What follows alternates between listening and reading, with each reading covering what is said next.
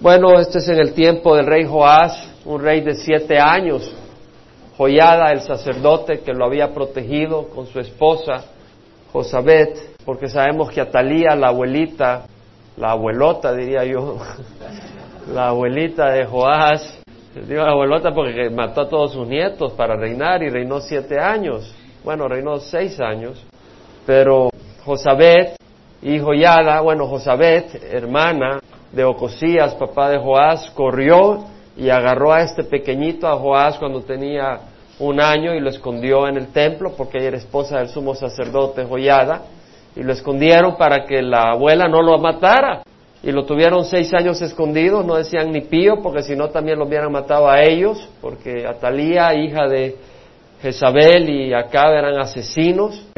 Pero cuando cumplió los siete años Joyada eh, agarra al niño y pues lo declaran rey, rey de Israel. Por supuesto, Joyada era el que iba prácticamente a dirigir sus pasos, sus caminos y sus decisiones hasta que tuviera edad para tomar sus decisiones. Y ese es el momento. Jehú era rey en Israel, en Israel, en el territorio norte. Estoy hablando hasta ahora lo que he hablado se aplica al territorio sur, a Judá, rey de Jerusalén. Eh, Jehú era quien había asesinado a Ocosías, al papá de Joás, y había matado a Joram en el norte. Pero ya no vamos a entrar en más historia para no hacernos molote acá.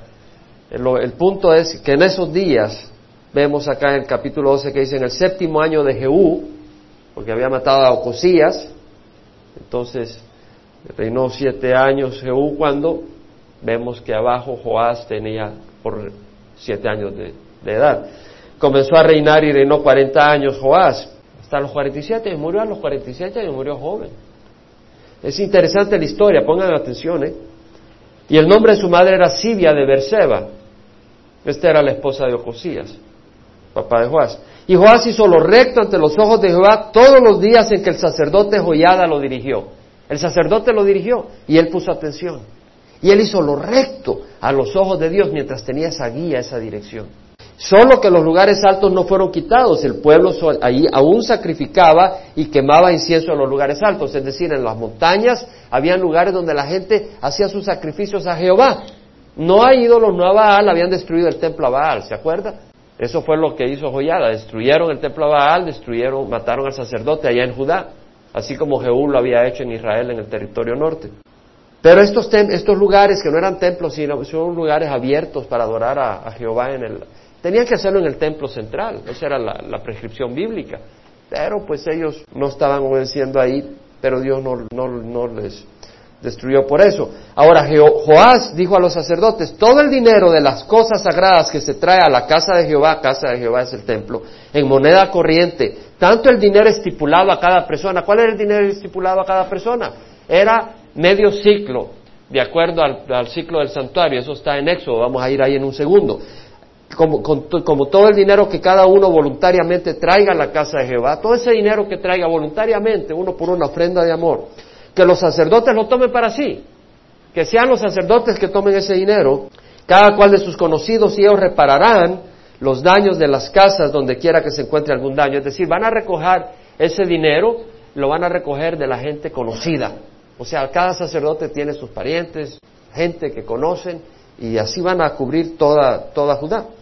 Ahora, si usted se va a eso 30, tenemos que se habla, en el versículo 11 habló también el Señor a Moisés diciendo, cuando hagas un censo, eso es cuando está en el desierto, cuando hagas un censo de los hijos de Israel para contarlos, cada uno dará a Jehová un rescate por su persona. ¿Un rescate por qué? Porque somos pecadores.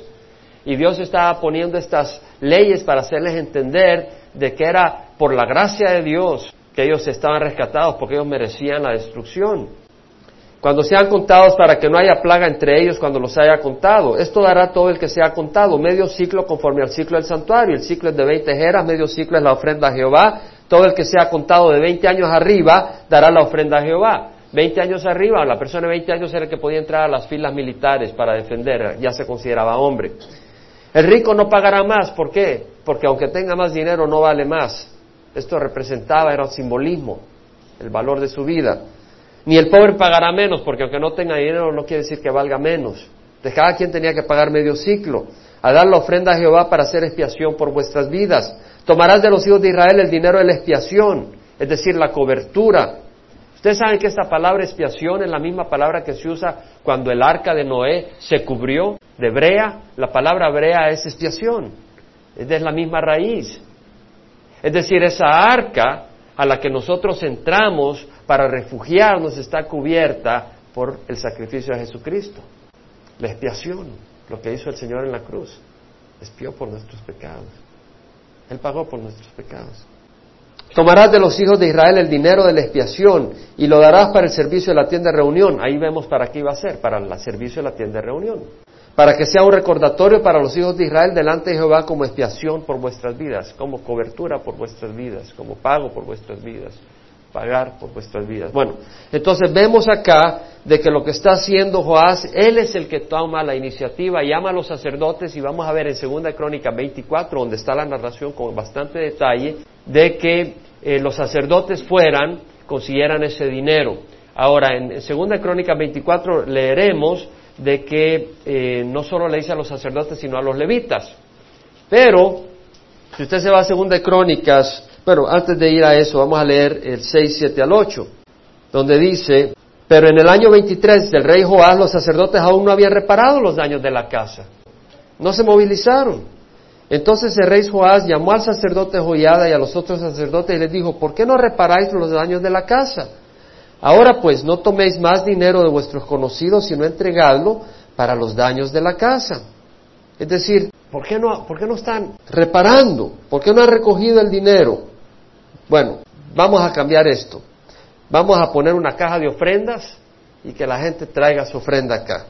Y consistieron los sacerdotes en no tomar más dinero del pueblo ni reparar ellos los daños de la casa. Si se va a Crónicas, segunda Crónica 24, 5, 6, dice, reunió pues a los sacerdotes y a los levitas, vemos que los levitas están incluidos, y les dijo, salid a la ciudad de Judá y recoged dinero de todo Israel para reparar. Esa fue la primera petición anualmente la casa de vuestro Dios, es decir, era una ofrenda que iban a estar pidiendo para estar reparando continuamente, porque siempre hay necesidades, la casa de vuestro Dios y daos prisa en eso, pero los levitas no se apresuraron.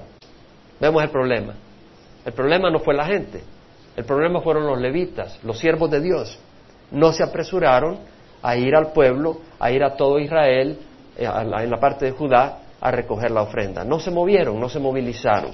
Entonces el rey llamó al sumo sacerdote Joyada y le dijo, ¿por qué no has exigido a los levitas que traigan de Judá y de Jerusalén las contribuciones que Moisés, siervo de Jehová, impuso sobre la congregación de Israel para la tienda del testimonio? Eso es lo que leímos en Éxodo 30. Es decir, ese medio ciclo que era para el rescate de cada uno de 20 años para arriba en el censo. Entonces estamos viendo de que dice Joás, eso estaba en el Antiguo Testamento, eso está en lo que Moisés ordenó, ¿por qué no hicieron caso? Eh, en Segunda Reyes 12.9 leemos, eh, entonces el sacerdote Joyada tomó un cofre e hizo un agujero en la tapa y lo puso junto al altar, al lado derecho, conforme uno entra a la casa de Jehová. Y los sacerdotes que custodiaban el umbral depositaban en él todo el dinero que se traía a la casa de Jehová. Entonces vemos lo que ocurrió. Y cuando veían que había mucho dinero en el cofre, el escriba del rey y el sumo sacerdote subían aunque en Segunda Crónica leemos que es el oficial del sumo sacerdote, y lo ataban en sacos y contaban el dinero que se encontraba en la casa del Señor. Vemos acá de que los que eh, se encargaban del dinero era el escriba y el sumo sacerdote, eran dos personas. Hay responsabilidad. Vemos que hay dos personas viendo ese manejo del dinero.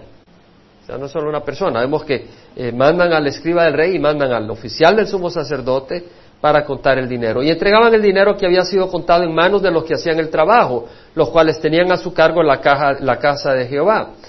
Y estos eran los que dirigían el trabajo de la casa de Dios. Y ellos lo traían para pagar a los carpinteros, había que hacer trabajo de madera, a los constructores que trabajaban en la casa de Jehová, y a los albañiles, porque trabajaban en rocas, y a los canteros, y para comprar madera y piedra de cantería para reparar los daños de la casa de Jehová. Es decir, todo ese dinero lo traían para pagar a los obreros que trabajaban para reparar el templo. Pero del dinero que se traía a la casa de Jehová no se hicieron ni copas de plata, ni despabiladeras, ni tazones, ni trompetas, ni ninguna vasija de oro, ni vasijas de plata para la casa de Jehová. Es decir, todo ese dinero no se invirtió en los instrumentos, en los aparatos que se usaban dentro del templo, porque se estaba usando para reparar el templo. Pero leemos en 2 Crónicas que después hubo tanto dinero que lo usaron para hacer instrumentos de oro y plata para el templo. Vamos a leer eso. Y hermano, ¿y de aquí qué vamos a sacar? Vamos a sacar mucho. Pero lo daban a los que hacían el trabajo, porque lo daban al que hacía el trabajo y con él reparaban la casa del Señor. Ahora, el versículo 15 dice, bueno, antes del versículo 15 vamos a ir a 2 Crónicas 24, 11. Vámonos al 8 mejor. Entonces el rey mandó que hicieran una arca, la caja, el cofre es una arca, una caja, y la colocaron afuera junto a la puerta de la casa de Jehová, estaba afuera en el templo. Entonces la gente venía y ponía su depósito. Y proclamaron en Judá y en Jerusalén que trajeran al Señor la contribución que Moisés, siervo de Dios, impuso sobre Israel en el desierto. Esto es lo que leímos. Amén. Estamos repitiendo, leyendo, agarrando un entendimiento. Todos los oficiales y todo el pueblo se regocijaron y trajeron sus contribuciones y las echaron en el arca hasta llenarla. Vemos que se regocijaron. Había gozo por traer las contribuciones. Y sucedía que siempre que el arca era traída al oficial del rey por los levitas, y cuando veían que había mucho dinero, entonces el escriba del rey y el oficial del sumo sacerdote venían, vaciaban el arca, la tomaban y la devolvían en su lugar. Así hacían diariamente y recogían mucho dinero. Ah, versículo 14 dice, cuando terminaron, trajeron el resto del dinero delante del rey de joyada, lo convirtieron en utensilios para la casa de Jehová, utensilios para el ministerio y para el holocausto, y recipientes y utensilios de oro y de plata. Y todos los días de joyada ofrecieron holocaustos en la casa de Jehová continuamente. Vemos que trajeron utensilios. Bueno, con el dinero compraron los utensilios que necesitaban adicionalmente. O sea, hubo una gran cantidad y vemos que hubo regocijo, eh, hubo, la gente dio, la gente ofreció con alegría. En Segunda Reyes 12, 15 al 16, leemos que dice, y no pedían cuentas a los hombres, en cuyas manos se ponía el dinero para dárselo a los que hacían el trabajo porque procedían fielmente. Los administradores eran fieles. Y para ser administrador en las cosas de Dios hay que ser fiel. Y más vale ser un fiel, un fiel administrador de las cosas del Señor. Si tenemos un ministerio, hagámoslo fielmente, hermanos. Dios un día nos, nos examinará. Ahora, si bien no se pedía cuentas a los hombres que recibían el dinero para dárselas a los obreros, yo le digo que esa no es una buena práctica hoy en día. Y Pablo no siguió esa práctica. Porque si nos damos cuenta en 2 Corintios 8, bueno, no, no necesariamente que, no, que tenía un, no nos dice 2 Corintios 8 necesariamente que había un detalle específico, pero nos da una filosofía de ministerio en la administración de los fondos de Pablo. Y esto es cuando la iglesia, a través de Pablo, va a mandar esa ofrenda a Jerusalén, la ofrenda administrada por, que había sido dada por los santos de Macedonia, y las iglesias que querían ayudar a, Jerusalén. Vemos que dice en el versículo 20 del capítulo 8, Pablo dice, teniendo cuidado de que nadie nos desacredite en esta generosa ofrenda administrada por nosotros, pues nos preocupamos por lo que es honrado no solo ante los ojos del Señor, sino también ante los ojos de los hombres. Y realmente, hermanos, hay mucha gente, hay muchos ministerios donde se malusa el dinero del Señor. Hay mucho lugar eh, donde ahora eh, hay iglesias donde el pastor sale con unos carrazos. Yo no digo que no pueda comprarse su carro, ¿verdad? Pero yo pienso de que si alguien es un siervo de la congregación y está recibiendo, porque el siervo es digno de su salario, si un pastor está recibiendo salario dentro de esa congregación, ah, yo no creo que es sabio y no creo que es correcto que un pastor esté viviendo lujosamente. Ahora, si él es un inversionista, etcétera, esa es otra historia, pero es, ah, de todas maneras, hermano, ningún fondo que tú tienes en tu billetera o en tu banco te pertenece, le pertenecen a Dios. Y somos administradores de lo que Dios nos ha puesto. Pero, pero es una cosa de, de preocuparse cuando alguien que está en una iglesia y está recibiendo fondos de una iglesia, de repente uno lo ve viviendo extravagantemente, hay que preguntarse qué está pasando. Y hay muchos ministerios donde eso ocurre. Entonces, ¿qué quiere decir? Que para evitar eso nosotros buscamos ser muy cuidadosos en esta congregación. Y tenemos controles. Eh, yo tengo controles, yo no puedo hacerme un cheque a mí mismo. Dentro de la congregación yo no puedo hacer un cheque a mí mismo, no lo puedo hacer. Lo puede hacer otra persona. Y tenemos leyes y reglamentos y, no, y está a la visibilidad de las personas. Entonces tenemos una manera de administrar los fondos. No tenemos tres personas que pueden tener acceso a lo que es la contabilidad, ¿verdad? Pero todo se hace por decisión, se ora, etcétera, cómo se invierte en los fondos de la congregación y no se invierten en nosotros, en las personas, sino que se busca usar fondos para las necesidades dentro de la congregación y se busca usar fondos para el campo misionero y todo está registrado. Cada fondo, cada cheque está registrado, eh, ahí está toda la información. ¿Verdad? Entonces, yo creo que es necesario ser sabios en la administración de los fondos. En Segunda de Reyes 13, dice, porque procedían fielmente, bueno, gloria al Señor que procedan fielmente, pero queremos hacer lo que es honorable no solo ante Dios, sino ante los hombres. Amén. No se traía a la casa de Jehová el dinero de las ofrendas por la culpa, ni el dinero de las ofrendas por el pecado, era para los sacerdotes. Es decir, hay ofrendas que era para el mantenimiento de los siervos de Dios. Ahora, entonces Hazael, rey de Aram, subió y peleó contra Gat. Gat era una ciudad que estaba en Judá. La tomó, era originalmente los filisteos. Y Hazael se propuso subir contra Jerusalén. Hazael era el rey de Aram que Eliseo ungió como rey. Y Joás, rey de Judá, tomó todas las cosas sagradas que Josafat, Joram y Ocosías, sus padres reyes de Judá, habían consagrado. O sea, Josafat era el abuelo, Joram, el, perdón, el bisabuelo, Joram el abuelo, Ocosías el papá. Eh, sus padres reyes de Judá habían consagrado y sus propias cosas sagradas y todo el oro que se encontraba en la tesorería de la casa de Jehová y de la casa del rey y las envió a Hazael, rey de Aram.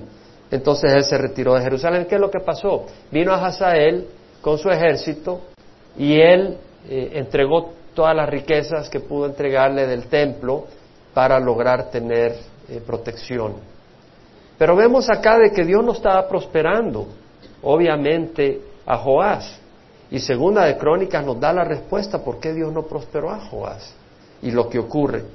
Dice, los demás hechos de Joás y todo lo que hizo no están escritos en el libro de crónicas de los reyes de Judá. Y sus siervos se levantaron y tramaron una conspiración y mataron a Joás en la casa de Milo cuando descendía a Sila pues sus siervos Josacar, hijo de Simeat, y Josabad, hijo de Somer, lo hirieron y murió, y lo sepultaron con sus padres en la ciudad de David, y Amasías, su hijo, reinó en su lugar.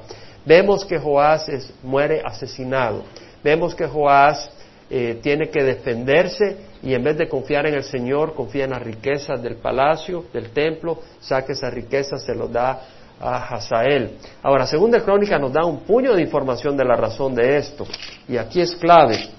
Segunda Crónica 24, 15 en adelante dice, envejeció Joyada, que era el sumo sacerdote, y a una edad muy avanzada murió, tenía 130 años cuando murió. ¿Quién era Joyada? Era el sumo sacerdote. ¿Qué hacía? Dirigía los pasos de Joás. Joás escuchaba a Joyada mientras Joyada vivía. Pero cuando dice que lo sepultaron en la ciudad de David, con los reyes porque había hecho bien en Israel y a Dios y a su templo. Vemos que este sumo sacerdote había guiado a Joás con tanta sabiduría, con tanta entrega, que realmente había servido como rey, como sumo sacerdote y como rey. Entonces lo enterraron con los reyes a Joyada, le dieron gran honor. Ahora, solo hay uno que ha sido sumo sacerdote y rey. ¿Saben quién es él? Jesucristo. Él es sumo sacerdote y rey. Ahora vemos que después de la muerte de Joyada vinieron los oficiales de Judá y se inclinaron ante el rey y el rey los escuchó. Vinieron los oficiales, que antes venían porque eran oficiales del rey, pero ahora se le arrodillaron y le dijeron, oh rey, tú reinas, tú eres maravilloso, te vamos a seguir, tú sabes, te admiramos. Y el rey se sintió muy bien, pero esa entradita era para decirle, ¿sabes qué? Necesitamos un poco más de libertad religiosa con el pueblo. No puedes tenerlos del cuello. Tiene que haber libertad. No puedes estar así. Vas a tener un pueblo que va a estar inquieto contigo. Déjalos. No seas tan estricto. Bueno, abandonaron la casa de Jehová, el Dios de sus padres, y sirvieron a las aceras y a los ídolos. Entonces vino la ira de Dios sobre Judá y Jerusalén a causa de esta culpa suya. No obstante, Él les envió profetas para hacerlos volver a Jehová. Y aunque estos dieron testimonio contra ellos, ellos no escucharon. Entonces el Espíritu de Dios vino sobre Zacarías. ¿Quién era Zacarías? Era el hijo de Joyada, el sumo sacerdote. ¿Quién era Joyada? Fue el sumo sacerdote que salvó la vida de Joás. Si no, Atalía la hubiera asesinado. ¿Y qué pasa? ¿Qué hace Joás? Con el Hijo del Hombre que le salvó la vida. Veamos. Zacarías se puso de pie en un lugar más alto que el pueblo y les dijo, así ha dicho Dios, ¿por qué quebrantáis los mandamientos de Jehová y no prosperáis? Por haber abandonado a Jehová. Él también os ha abandonado. Ellos conspiraron contra él, no les gustó la verdad. Y por orden del rey lo mataron a pedradas en el atrio de la casa de Jehová. Joás manda matar al hijo del hombre que le salvó la vida. No se acordó el rey Joás de la bondad que Joyada, padre de Zacarías, le había mostrado, sino que asesinó a su hijo. Y éste al morir dijo, que Dios, que vea a Jehová y tome venganza. Aconteció que a la huerta del año, el ejército de los arameos, después de haber actuado de esa manera, Dios empezó a tratar seriamente contra Joás.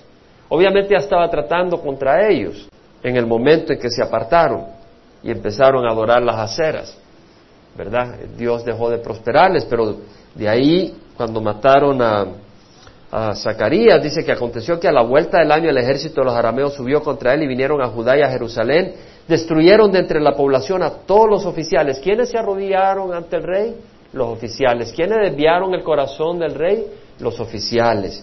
Dice que destruyeron de entre la población a todos los oficiales del pueblo y enviaron todo el botín al rey de Damasco. Ciertamente el ejército de los arameos vino con pocos hombres sin embargo, el Señor entregó a un ejército muy grande en sus manos, es decir, con pocos hombres destruyeron un ejército enorme. El Señor les había dicho, si ustedes me siguen, un hombre hará huir a mil, pero si ustedes me, dan la espalda, mil hombres no podrán contra uno. Y acá vemos que un pequeño ejército los hace huir, porque habían abandonado a Jehová, Dios de sus padres. Así ejecutaron juicio contra Joás. Cuando ellos se alejaron de él, dejándolo muy herido, sus mismos siervos conspiraron contra él a causa de la sangre del hijo del sacerdote Joyada, y lo mataron en su cama, y murió y lo sepultaron en la ciudad de David, pero no lo sepultaron en los sepulcros de los reyes. Vemos acá de que Joyada fue sepultado con los reyes, y Joás, que fue rey, no fue sepultado con los reyes por haber desviado a Israel al permitir la adoración de las aceras y por haber matado al hijo del sumo sacerdote que había sido tan honrado. Vemos el resultado. Bueno, pues yo quiero hacer varias consideraciones. Una de ellas, ¿qué pasó cuando Joás mandó a recoger dinero para trabajar en la casa del Señor? Ahí Joás estaba haciendo bien. De hecho, no fue Joyada quien tuvo la iniciativa, no fue el sumo sacerdote, fue el rey que dijo, tenemos que reparar la casa de Jehová. Tenemos que reparar el templo. Recojamos el dinero. Recoged dinero para reparar anualmente la casa de vuestro Dios y daos prisa. Pero los levitas no se apresuraron. Bueno, lo primero que quiero decirte es que la casa de Dios requiere urgencia y requiere dedicación. Y no está hablando de un edificio, sino de la iglesia del Señor. Hay una urgencia para la obra de Dios. En Romanos 12:11 Pablo dice, no seáis perezosos en lo que requiere diligencia, fervientes en espíritu sirviendo al Señor. Ferviente viene de fuego. Fuego implica energía, no pasividad, sino dinamismo. Fervientes en espíritu, es decir, animarnos. Y eso es lo que el Señor dice. No seáis perezosos en lo que requiere diligencia, fervientes en espíritu sirviendo al Señor. Ahora, yo creo que hay dos maneras de ver esto. Una es, yo tengo que servir a Dios. Yo tengo que estar a tiempo. Yo tengo que hacer esto. Yo espero que eso no sea lo que te motive. Yo espero que tú, porque entonces no lo vas a poder seguir haciendo. Eso te puede aguantar hasta cierto tiempo, pero de ahí ya no te mueve la siguiente mía. Esa fervencia de espíritu solo puede venir del Espíritu Santo. Y es que el Señor Jesucristo, bueno, estaba, el Señor tuvo un encuentro con la samaritana. Y en ese encuentro con la mujer samaritana, ella se da cuenta que él es el Mesías y ella sale corriendo a avisar a los demás de que había encontrado al Mesías. Y los samaritanos estaban todos vestidos de blanco y vinieron corriendo hacia donde Jesús. Y Jesús le dice a los discípulos que habían venido del pueblo de traer comida y le decían al maestro, maestro, come. Y Jesús le dice, eh, yo tengo de comer una comida de la que ustedes no conocen, de la que ustedes no saben nada alguien le trajo de comer. Jesús le dijo, mi comida es hacer la voluntad de aquel que me envió. Esa era la comida del Señor, hacer la voluntad del que le envió. Y luego les dijo, porque venían los, los samaritanos para ver a Jesús, al Mesías. Y él dice, no decís vosotros todavía faltan cuatro meses y viene la ciega, pero yo os digo, alzad vuestros ojos y ved los campos que están blancos para la ciega. Entonces lo que dice el Señor Jesucristo a sus apóstoles, les dice, hey, tú dices, faltan cuatro meses y viene la ciega. El Señor dice, no, el tiempo para actuar es ahora. Eso es lo que dice el Señor. Lo que le está diciendo a sus discípulos, el tiempo para actuar es ahora. Ahora, ¿cómo pudieron saber los discípulos que el tiempo para actuar era ahora? Porque estaban caminando con el Señor. Si no hubieran estado caminando con el Señor, no hubieran pensado que el tiempo para actuar es ahora. Porque no hubieran oído la voz del Señor. No hubieran sabido cuál es el tiempo de las cosas, porque no caminan con el Señor. No pueden tener esa urgencia para servir a Dios. Pero cuando tú caminas con el Señor, entonces nadie te tiene que decir muévete. Cuando yo recibí a Jesucristo, nadie me, nadie me tuvo que decir, Jaime, necesitas compartir el Evangelio. Nadie. Yo estaba buscando todas las oportunidades habidas y por haber para compartir el Evangelio en mi trabajo, en mi casa, en mi vecindario, con quien pudiera. ¿Por qué? Porque estaba con Jesús. Y cuando tú estás con Jesús, tú conoces la urgencia de Jesús. ¿Cuál es la urgencia de Jesús? Que nadie se pierda, pero que todos vengan al arrepentimiento. Entonces, esa urgencia yo no te la puedo impartir a ti. Tú no la puedes impartir. Nadie se la puede impartir a nadie. Tú la puedes decir y la puedes imponer y dura un evento, dura una mañana, pero no dura una vida y además no es efectiva. Si tú tienes una convivencia con el Señor, entonces yo lo que te digo es, hay una obra del Señor que es urgente. Nuestro Señor Jesucristo iba en el camino y había un ciego de nacimiento, jamás había visto. Y viene Jesús y escupe en el suelo, y ayer mencioné un poco, y agarra tierra que era ya lodo y la echa en los ojos del ciego. Y los discípulos le dicen, antes de eso, le dicen, Maestro, ¿quién pecó? ¿Su padre o este para que naciera ciego? Es decir, creían que podía uno pecar aún en el vientre de su madre porque nació ciego. ¿Quién pecó, su padre o este? Y Jesús le dice, ni este, ni su padre, sino que esto, él nació ciego para que las obras de Dios se manifiesten en él. Entonces Dios tenía un propósito con este ciego que era mostrar la obra de Dios, la grandeza de Dios. Pero el Señor dijo, nosotros debemos de hacer las obras. Y el Señor dice en este contexto, que, sana al ciego. Nosotros debemos de hacer las obras del que me envió mientras es de día. La noche viene cuando nadie puede trabajar. Ahora, esa obra no es sudar. Esa obra no es arrastrarse y cargar. Esa obra fue estar en el lugar apropiado, en el momento preciso donde Dios lo quería a su Hijo y estar disponible. Ahí escupió. Cuando el Señor Jesucristo tuvo el encuentro con la samaritana, Él dijo, tengo que pasar por Samaria, dijo la palabra del Señor. Tenía que pasar por Samaria. ¿Por qué? Porque iba a tener un encuentro con la mujer samaritana. Y Jesús en vez de ir al pueblo con los demás discípulos a traer comida, ¿qué hizo Jesús? Se quedó descansando en el pozo. Tal vez Dios no te dice, vete a trabajar allá. Tal vez el Señor te dice hoy, vete a descansar hoy. Y alguien te va a traer el Señor en ese, en ese descanso para que hagas la obra. No es nuestro sudar, sino estar en el lugar donde Dios te quiere, disponible a la voz del Señor. Cuando Jesús iba pasando por Jericó, que iba camino a Jerusalén, llegó a un lugar y vio a Saqueo. Saqueo era el colectador de impuestos y este hombre pues era bajito y pues no, podía, no iba a poder ver a Jesús por la grande multitud, entonces subió a un sicómoro. Y, Jesús lo ve y le dice, Saqueo, date prisa y desciende porque hoy debo quedarme a tu casa. Ahora vemos la prisa que sentía Jesús el sentido de prisa, el sentido que no hay tiempo que perder. Ahora, él no le dijo, te voy a me voy a quedar aquí saco esperando tres días, si quieres baja. Le dice, bájate porque me tengo que quedar a tu casa hoy.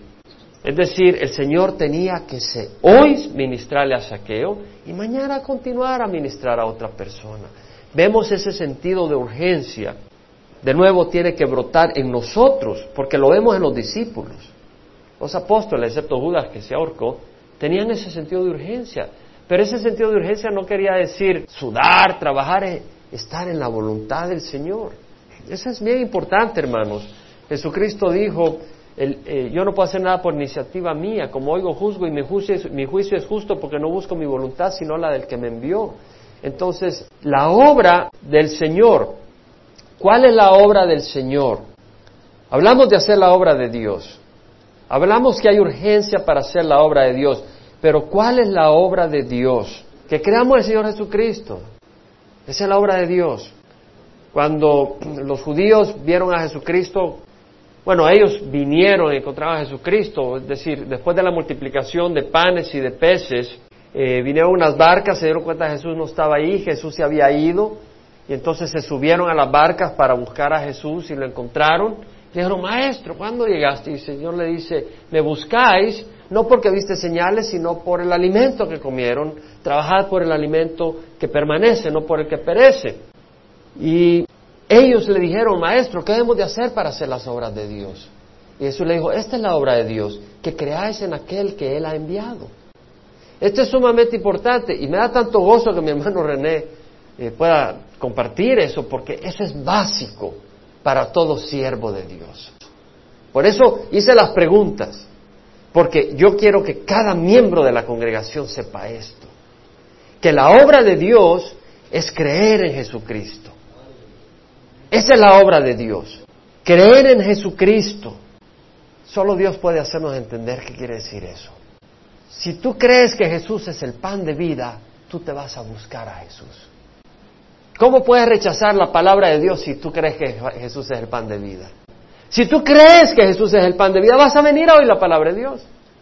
Si tú crees que Jesús es vida, vas a compartirlo con las personas que amas. Si tú crees que Jesús es el buen pastor, vas a dejar guiar tu vida por Él. Si tú crees que Jesús te ama, vas a buscar a Jesús. Si tú crees que Jesús es poderoso, vas a buscar a Jesús en tus crisis. Si tú crees que Jesús está en todas partes y que Él tiene poder para salvarte, lo vas a buscar a Él. Todo está en creer. Pero si yo te digo, busca a Jesús, primero cree en Jesús. Porque ¿para qué vas a buscar en quien no crees? ¿Por qué vas a seguir a quien, a quien no crees? Pero una vez crees, tú vas a hacer muchas cosas. No tú, sino Dios a través tuya. Entonces es muy importante creer, hermanos, creer en el Señor. Jesús dijo un mandamiento nuevo doy, que os améis los unos a los otros, que como yo os he amado, así os améis unos a los otros. Si realmente creemos en Jesús, vamos a buscar de Él, vamos a recibir de su amor y vamos a amarnos unos a otros. Pero esa es la obra de Dios, amarnos unos a otros. Esa es la obra de Dios, servir. Esa es la obra de Dios, predicar. ¿Cierto? Claro. Esa es la obra de Dios, evangelizar.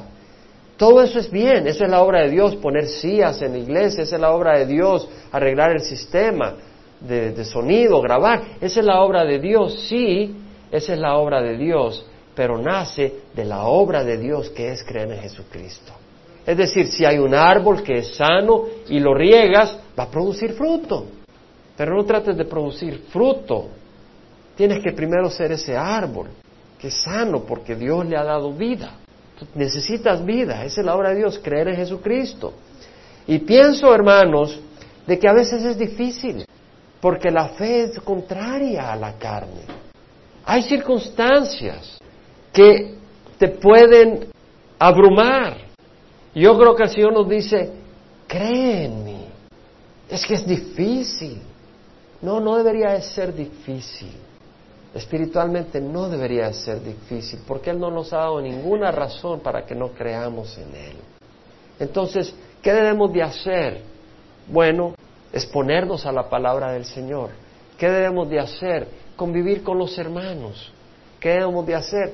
Buscar al Señor, busca al Señor. Busca al Señor. Tienes suficiente fe para saber que Jesús es la vida, la verdad y la vida. Búscalo y convive con Él para fortalecer tu fe. No trates de hacer la obra de Dios. Busca estar con Jesús. Que la obra de Satanás es apartarte de Jesús.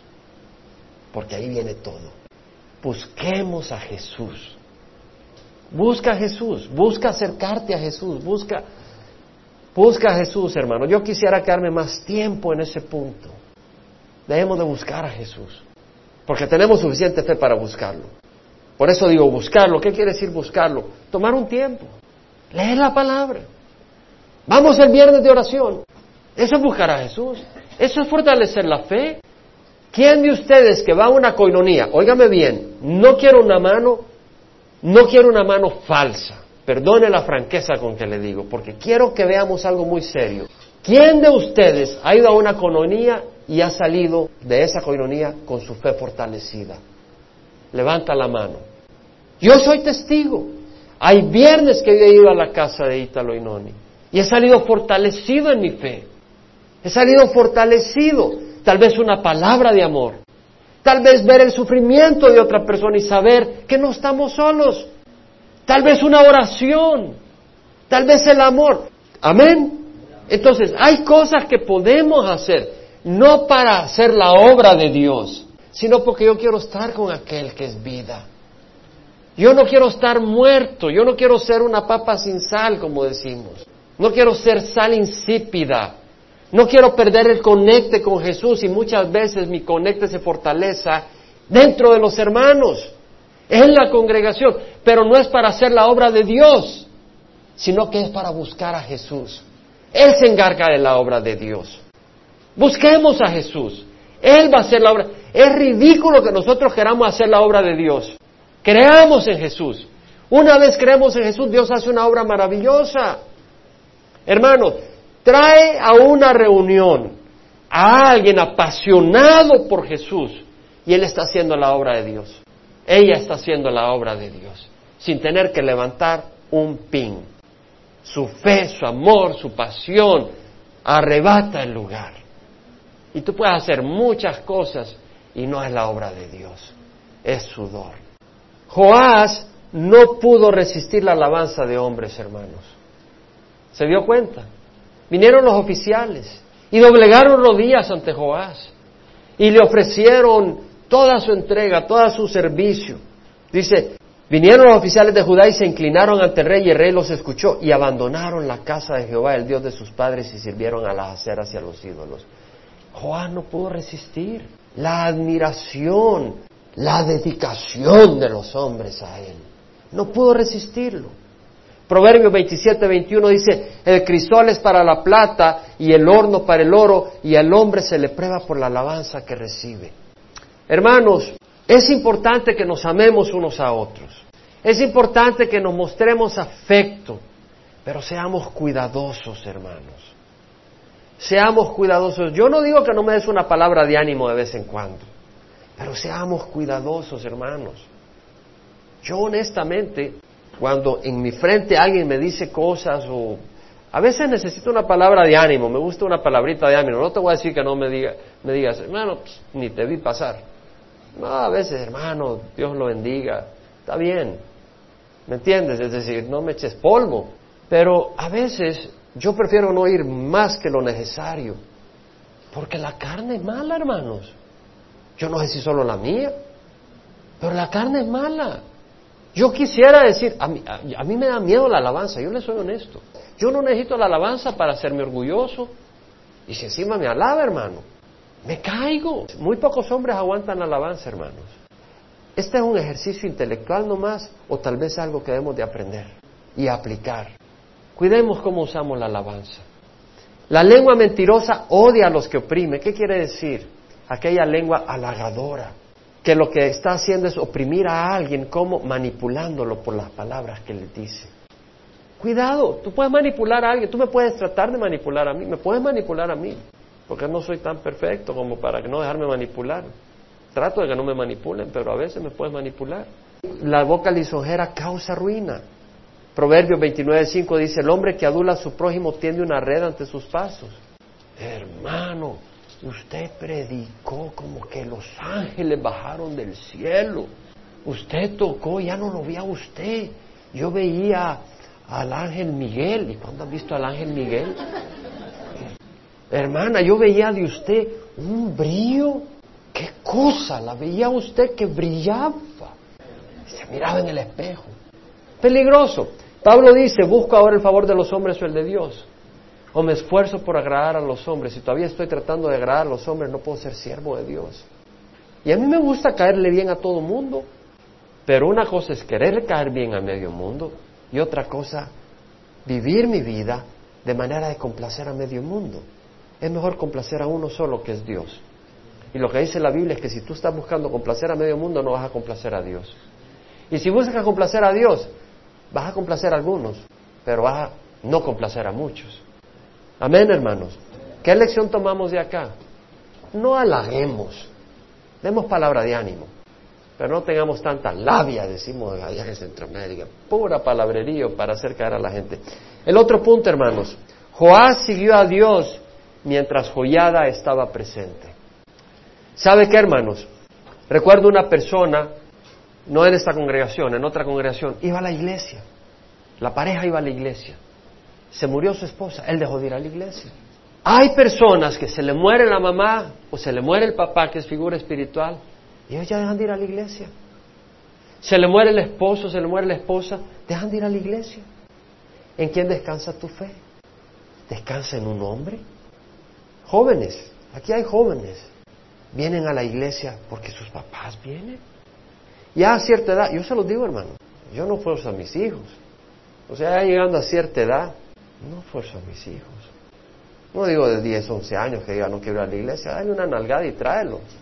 Pero ya cuando llegan a cierta edad, yo no, yo no creo que es sabio forzar a los hijos, porque es por hipocresía. No quiere decir que no los trates de traer para que escuchen la palabra y Dios trabaje en sus corazones. Pero forzar a los hijos para que vengan a la iglesia y estén viviendo una hipocresía, hermanos, yo no sé que sea sabio, hermanos. Mejor ore por ellos, pero no los obliga a que vivan una hipocresía. Se lo digo, cuando son niños, denles una algada. Ya cuando llegan a cierta edad, no los puede forzar, hermanos. Sí, tienen que guardar sus reglas si viven en su casa, tienen que guardar su orden. Yo tengo hijos grandes, bueno, mi hija ya se casó, tengo un hijo grande, 24 años, yo ya se lo he dicho a él, ¿eh? yo amo a Dani mucho. Digo, pero Dani, tú sabes, yo, yo no te digo qué hacer espiritualmente. Sí, yo hablo con él, interactúo, eh, lo amo, oro por él. No estoy hablando de su posición espiritual, no estoy hablando de él, estoy hablando simplemente de la actitud mía como padre. Yo no estoy mirando si fue al servicio. Bueno, le voy a ser honesto, miro, pero no me meto. Miro y oro. Oro por mi hijo dependiendo de cómo veo que esté caminando. Pero no me meto. Me meto hasta donde puedo. ¿Qué es lo que quiero decir, hermanos? Tratemos de estimular como padres, como esposos, pero no forcemos una hipocresía. Y a cada uno de los que estamos acá yo les digo, ¿en quién descansa su fe? Descansa en su cónyuge, vienen acá porque vino su papá, su mamá, porque vino su esposo, su esposa, porque tienen una relación con Cristo. Y vamos a cerrar con este último pensamiento. Espero que no me hayan malentendido lo que he enseñado, hermanos.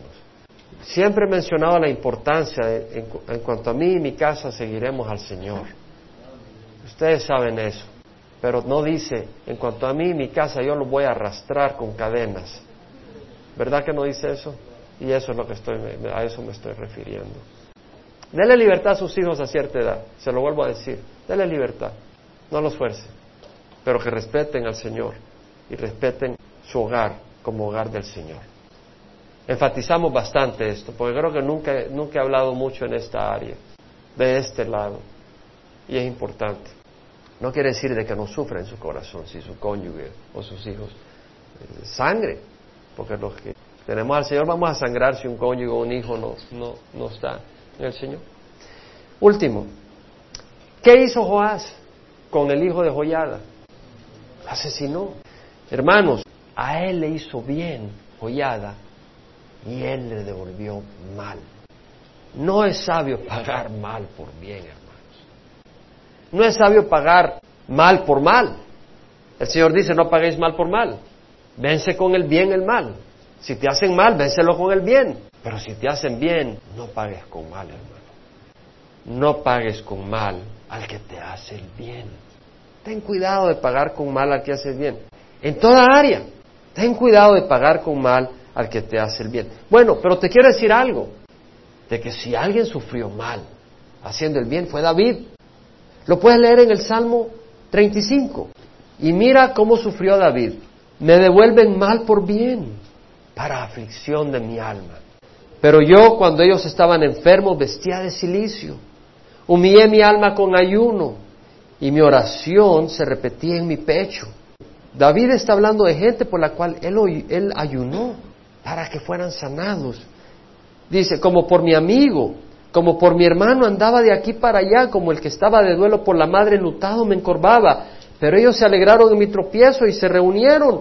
Los agresores a quien no conocía se juntaron contra mí, me despedazaban sin cesar, como burladores impíos en una fiesta rechinaban sus dientes contra mí. ¿Hasta cuándo, Señor, estarás mirando? Rescata mi alma de sus estragos, mi única vida de los leones. Vemos aquí a David que ha hecho el bien y le han pagado por mal. Hermanos, todos somos culpables de eso, con nuestro Señor Jesucristo. Antes de apuntar el dedo, te apunta a ti. El Señor ha hecho tanto por nosotros. El Señor murió en la cruz por nosotros. El Señor sangró por nosotros. Pero ahora que hemos recibido a Cristo, no le devolvamos mal por bien. Es decir, ahora que hemos recibido a Cristo, cuando el Señor nos dice, hijo, es por acá, no digas, no, yo voy por acá. Es devolverle mal a un padre por bien. Te dice, hijo, ¿y tú? No, yo soy el rey de mi, de mi vida. No le devolvamos mal por bien al Señor. No lo neguemos ante los hombres. No nos avergoncemos de Él. Sigamos su voluntad, busquémosle. Pero una vez más, todo nace de creer en Jesús. Yo no quiero que la congregación se guíe por miedo. Yo no quiero que la congregación se mueva porque hay un coach, un entrenador que le dice, adelante, adelante, adelante. ¿Qué has hecho aquí? ¿Qué has hecho allá? ¿Te has entregado? Yo no quiero eso, hermanos. Yo le pido al Señor que juntos veamos al Dios de gloria y que juntos entendamos el amor de Dios, lo que Dios nos ama, porque todo va a fluir de ahí. Es necesario apuntar cosas, es necesario exhortar. Yo no creo que una congregación sana es una congregación que cualquier cosa está bien. Yo no creo que una congregación sana es una congregación donde no se puede exhortar ni instruir. De hecho, en la mañana recibía, eh, Pastor Chuck había mandado una carta a todos los pastores de Calvary Chapel, recordándoles cosas importantes como pastores. Y una de las cosas que dice, en alguna de las cosas que estaba leyendo, dice, no debemos de creer, de que de buscar, nosotros no creemos, dice que debemos de buscar que los pecadores se sientan cómodos en la iglesia. Es para mí correcto dar palabras de ánimo a un hombre que está yendo al infierno porque no se, no se arrepiente de su pecado? O sea, palabras de, está bien, está bien. Dice, si yo fallo en prevenir las consecuencias de su pecado y él muere y va al infierno, Dios va a requerir su sangre en mi mano. Cuando el arrepentimiento piadoso y la convicción de pecado es acaso algo malo? No, hermanos. Entonces tenemos que entender que en nuestra congregación hay exhortación, en nuestra congregación hay ánimo y hay, eh, como quien dice, apoyo para hacer las cosas. Pero quiero ir a la base. Nada fluye sin lo más básico, Jesús. Y lo que Él ha hecho por nosotros el amor de Jesús por nosotros. Yo no sé, hermano, yo quisiera eh, meditar en esto de que nada fluye. Lo que fluye que no nace de Jesús, de nada sirve. Y es lo que Jesús ha hecho por nosotros, el amor de Dios. Él nos ama. Señor, tú has hecho grandes cosas, Padre. Muchas veces, Padre, enfatizamos lo que tenemos que hacer, pero no puede fluir, Señor porque la conexión no está ahí. Es como un ventilador que no está conectado a la fuente de poder. No puede dar aire, Señor. No puede dar viento, Señor. Padre, tú eres maravilloso. Tú nos amas, Señor. Y nosotros te necesitamos. Tú eres el buen pastor. Tú eres vida, Señor. Tal vez lo que tú nos estás pidiendo ahora no es mover cosas, no es dar estudios. Tal vez lo que tú nos estás pidiendo es creer en medio de la crisis y ser una ofrenda agradable a ti, Señor. Eso es todo. Y tal vez quisiéramos salirnos del altar y hacer cien mil cosas, pero tú nos estás pidiendo que simplemente creamos en ti y glorifiquemos tu nombre en ese altar. Padre, yo no sé lo que cada uno acá pueda estar viviendo, pero sé, Señor, que tú eres la respuesta y que solo a ti te necesitamos. Y que la obra que debemos hacer, que tú quieres que hagamos, es que abramos los ojos y te veamos y sepamos quién eres para que podamos creer y podamos, Señor, todo lo demás fluye. Te ruego, Señor, que aumente nuestra fe. Te ruego, Padre Santo, que nos des experiencias donde podamos ver que tú estás ahí, Señor. Y te rogamos como congregación que lejos de buscar hacer, busquemos creer en ti, Señor. Y tú te encargas de lo demás, Señor. Señor, aumenta nuestra fe Aumenta nuestra fe, perdónanos, tú eres digno, tú mereces toda entrega, toda seguridad de lo que tú eres, de lo que tú nos has dicho, de lo que entendemos en nuestra cabeza. Eso debe de estar residiendo en nuestro corazón. Ayúdanos, papá. Y gracias te damos que no nos condenas, sino que tú quieres que vivamos la llenura, que solo podemos vivir si creemos en ti porque si no desconectamos nuestra vida de la fuente de poder, Señor. Bendito seas, Padre, en nombre de Cristo Jesús. Amén.